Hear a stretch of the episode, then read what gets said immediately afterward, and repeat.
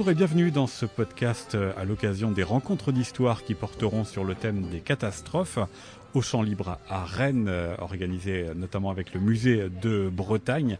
Et c'est un podcast réalisé par euh, Arnaud Vasmer je suis en compagnie de l'une des participantes de ces rencontres euh, d'histoire. Vous êtes maîtresse de conférence en histoire contemporaine à l'université Rennes 2 et dans ce marathon d'images, vous avez choisi la une d'un journal. Qu'y a-t-il à la une du petit journal du dimanche 16 mai 1897 alors, à la une, euh, ce, jour-là, la une du petit journal, du supplément illustré, plus précisément, c'est pas tout à fait la même chose, euh, nous avons euh, une image qui dépeint l'incendie du bazar de la Charité avec un, sous-titre, Le sinistre.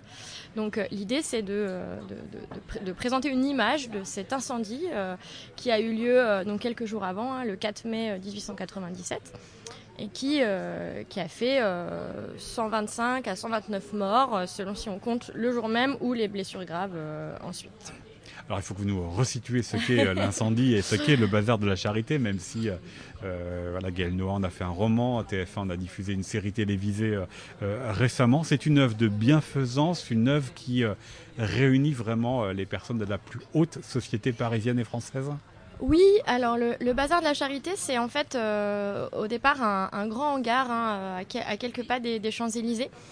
Euh, qui accueille une grande vente de bienfaisance, euh, où l'on vend, où la haute société parisienne vend des bijoux, des effets personnels, au profit des nécessiteux.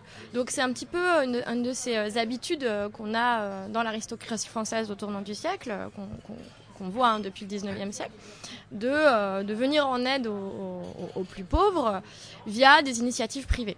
Et c'est une initiative qui repose beaucoup sur les femmes, puisque ce sont les femmes de l'aristocratie parisienne qui s'occupent de l'organiser. Et en gros, ça se présente comme une sorte de, de, kermesse, en fait, hein, puisqu'on a euh, toutes sortes d'échoppes où on peut à la fois acheter des objets, mais aussi... Euh, euh, voir des démonstrations, euh, assister à des faits curieux, euh, et puis où l'on peut aussi, cette, sur cette édition-là, aller voir projeter un film. Et là, ça va avoir un impact, une influence sur la question que je vous pose après, c'est-à-dire comment l'incendie s'est déclaré. Et là, le cinéma a sa place, hein, le cinéma naissant. Oui, tout à fait. Alors, il faut se représenter que c'est quand même un événement très très animé. On a à ce moment-là plus de 1200 personnes hein, dans, le hangar. Il y a le nonce apostolique qui vient de quitter. Voilà, c'est ça. Donc euh, c'est quand même un très gros événement mondain et c'est là-dessus quand même qu'il faut apporter des précisions. Hein. C'est un événement euh, charitable, mais c'est une sorte d'immense gala. C'est-à-dire qu'on se présente en grande robe, c'est-à-dire en vraiment en tenue, euh, en, tenue de, soirée, en tenue de, voilà, en tenue mondaine. Et c'est un événement où on vient voir et être vu aussi. Hein. Et c'est souvent comme ça en fait dans les grands événements charitables. Hein. Euh, c'est important euh, de le préciser parce que ça va être interprété aussi comme ça après. La question de la mondanité, elle va peser dans l'interprétation de la catastrophe.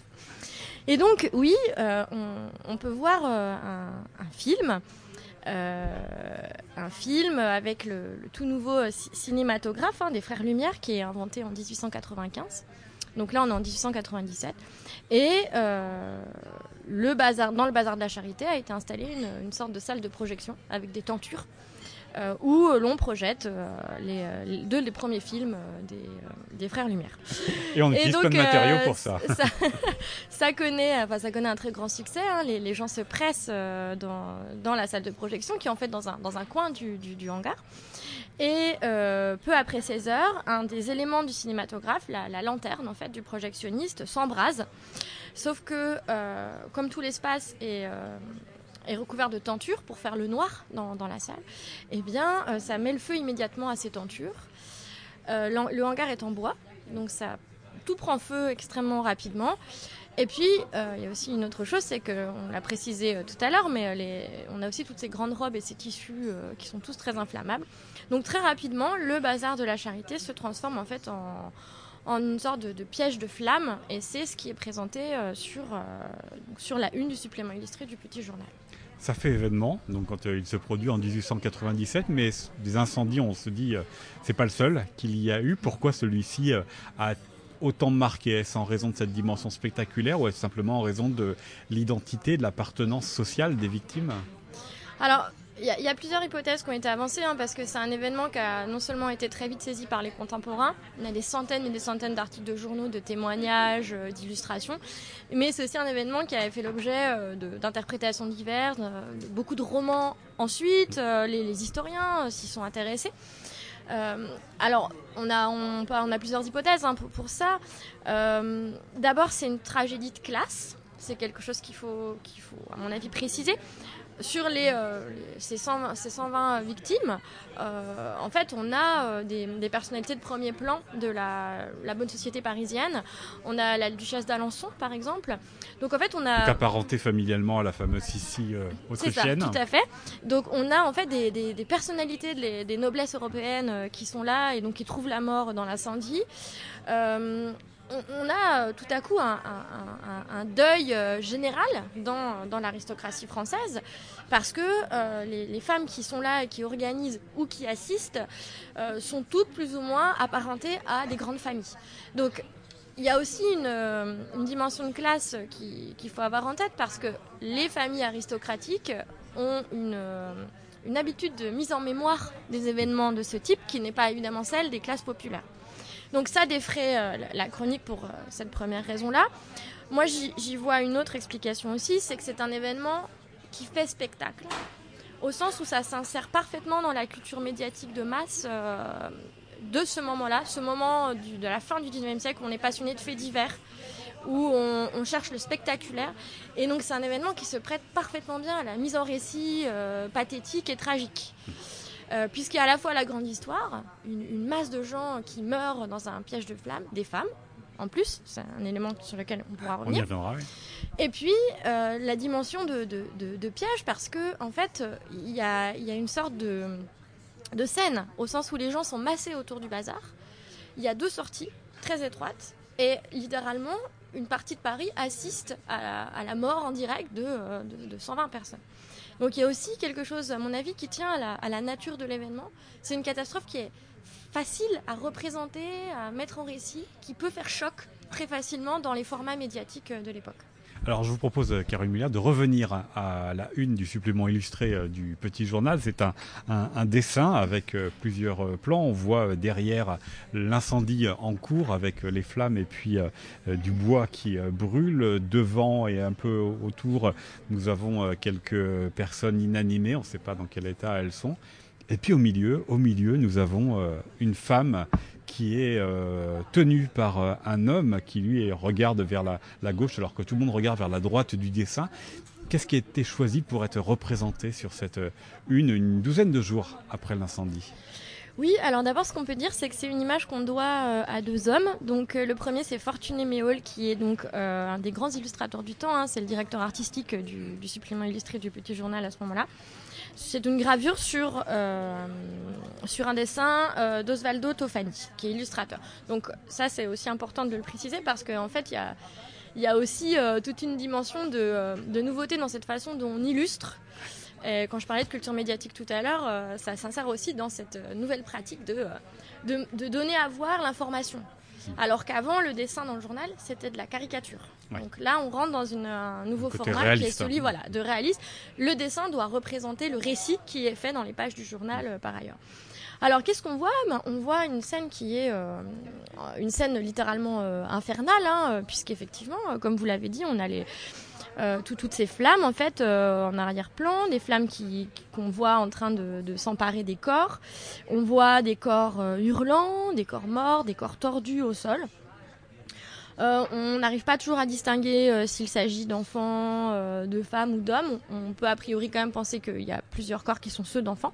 Donc l'idée c'est vraiment de, de faire choc et aussi, je pense, de restituer la forme de panique qui s'est emparée euh, des, euh, des présents euh, dans le bazar de la charité, puisque on sait qu'une partie des gens sont, morts aussi en raison du mouvement de foule et pas seulement de l'incendie, puisque très rapidement les gens se sont déplacés vers les deux sorties, les deux issues, et les deux issues n'ont pas pu accueillir l'intégralité de, de, ces gens qui voulaient sortir.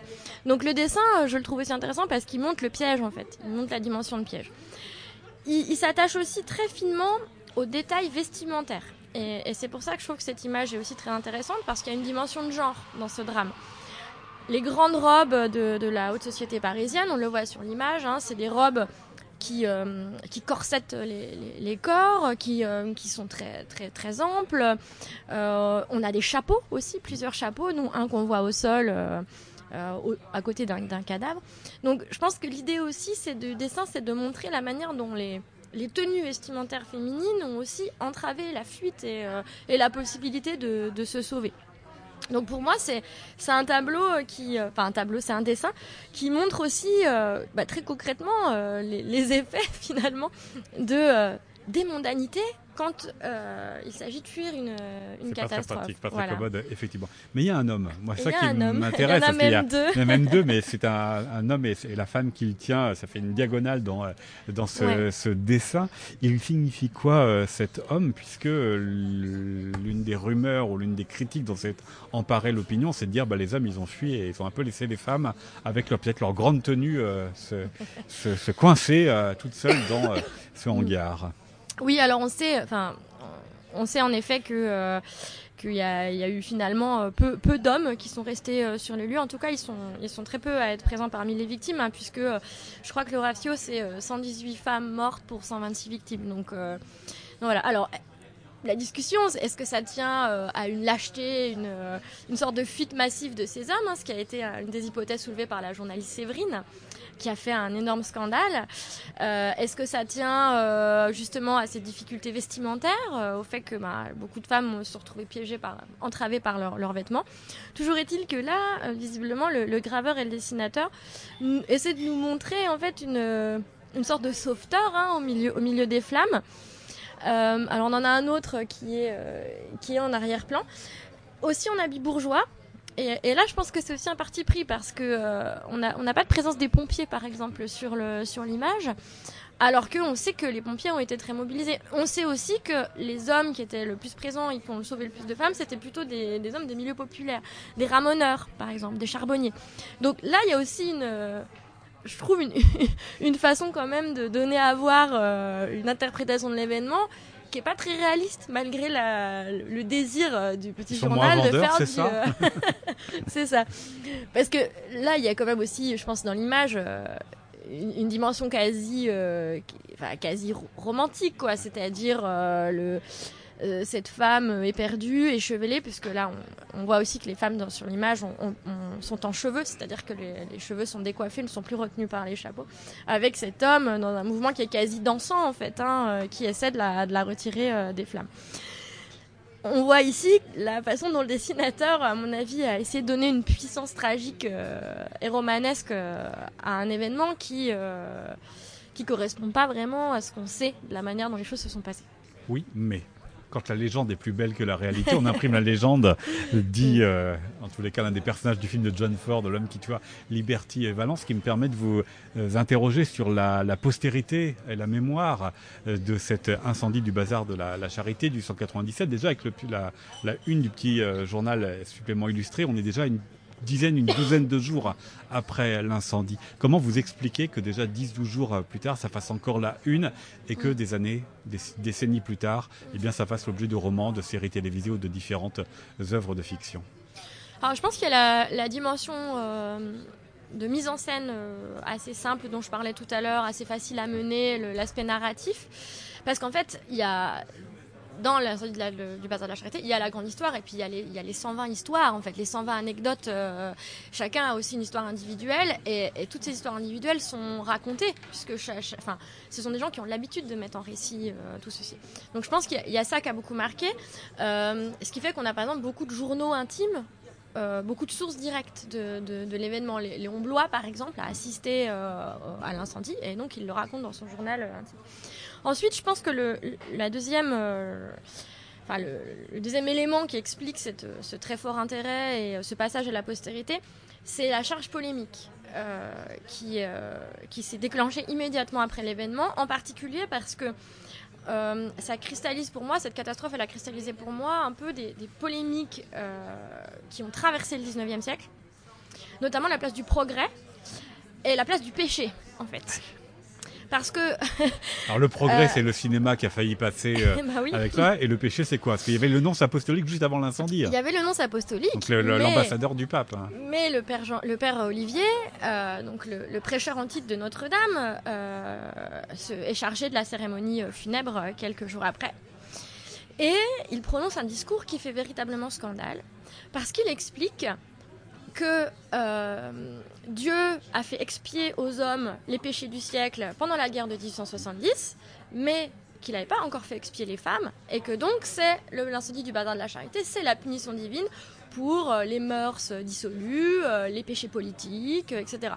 Donc littéralement, il faut, essayer de se représenter la scène quand même. Le, père Olivier devant un parterre de, républicains, y compris des radicaux quand même, pas les plus favorables au clergé qu'on puisse connaître, explique littéralement à l'Assemblée que euh, on ne sait pas qu'ils l'ont bien cherché, hein, c'est pas ça, mais qu'il y a une explication quand même, euh, voilà, quasi eschatologique euh, à, cet événement. Et donc ça, ça recharge en fait la polémique, ce qui fait qu'on va en rediscuter dans toutes sortes de journaux, etc. Donc ça, c'est la première chose. avec l'implantation d'une, la construction d'une chapelle sur les lieux du drame, qui a cette vocation aussi d'expiation des péchés. Hein. Donc il y a cette première, à mon avis, polémique qui qui là a, beaucoup mobilisé parce qu'on est dans un contexte de bataille anticléricale et donc euh, tout à coup que, euh, que le, père, Olivier s'empare de l'événement pour, euh, pour expliquer ce genre de choses, ça a beaucoup choqué. Et puis, il y a évidemment ce qui va avec, c'est-à-dire la place du progrès, puisque le père Olivier s'en prend au cinématographe. En disant que quand on veut voir la réalité de trop près, principe du cinéma, eh bien, la réalité devient une, horreur. Hein. Je crois que c'est le mot qu'il qui, utilise dans le discours. Et donc, il y a aussi toute une discussion autour de euh, est-ce que c'est bon ou mal, qu'est-ce que ça peut provoquer, etc. Et là où c'est intéressant, c'est que bon, personne ne se débarrasse définitivement du cinématographe, hein, ça on le sait maintenant, mais euh, ça enclenche toute une discussion sur euh, les réglementations et la sécurité nécessaire. Mais sur fond de discussion des apports du progrès puisqu'on est quand même dans un, moment du siècle aussi où on a ce qu'on appelle le scientisme, l'idée que le, progrès est une chose bonne, euh, qui, euh, qui va mener à l'amélioration progressive de la société. Et là, tout à coup, on a 120 personnes qui meurent d'une lanterne de cinématographe. Donc ça, ça fait aussi beaucoup discuter euh, de, ce point de vue-là. Maintenant, sur la postérité longue, c'est vrai que moi, quand j'ai un petit peu préparé là, la discussion avec vous, euh, j'avais pas réalisé à quel point ça avait eu un immense euh, succès populaire puisque j'ai compté euh, une dizaine de romans, un film, des téléfilms et puis récemment donc sur TF1 une, une série, dont d'ailleurs il y aurait pas mal de choses à dire hein, parce que moi j'ai pas été très convaincue par la, manière dont c'est présenté. Et puis il y a eu aussi une, une ressaisie bibliographique hein, puisqu'on a plusieurs monographies. Alors pourquoi? Bah, Je pense que parce que c'est une catastrophe de la modernité qui met en jeu deux systèmes d'interprétation d'un événement. Et ça, je pense que euh, c'est très très intéressant parce que c'est très visuel et puis parce que comme c'est une catastrophe de classe, la mise en mémoire est allée très rapidement et euh, pour faire de l'histoire, on a besoin de sources. En fait. Caroline Muller, merci beaucoup à vous d'avoir parlé de cet incendie du bazar de la Charité. C'était un podcast réalisé par Arnaud Vasmer pour le musée de Bretagne.